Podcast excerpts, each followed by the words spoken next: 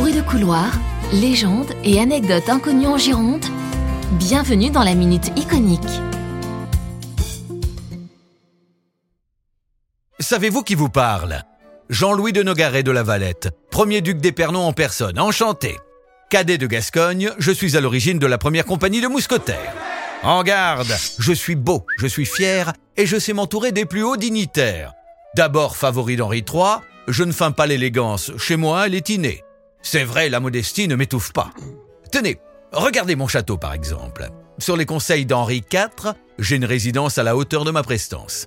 Ouste l'ancien domaine, au diable la dépense. Je suis l'un des pionniers du raffinement et mon palais, c'est dans mon fief à Cadillac que je l'élève. Fenêtre à meneaux, vaste appartement chauffé par de monumentales cheminées de marbre de pierre sculptée, pour moi, rien n'est trop beau que cette nouvelle architecture à la française.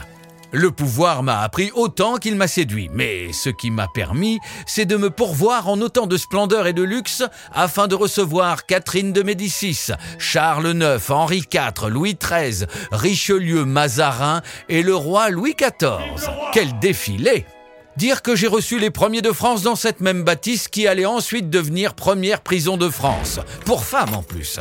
J'en perdrai presque ma collerette. Histoire ancienne et classée, heureusement. Classé d'ailleurs, il l'est mon château, et à juste titre. Au titre des monuments historiques et géré par le Centre des monuments nationaux. Si c'est pas la classe pour un presque palais,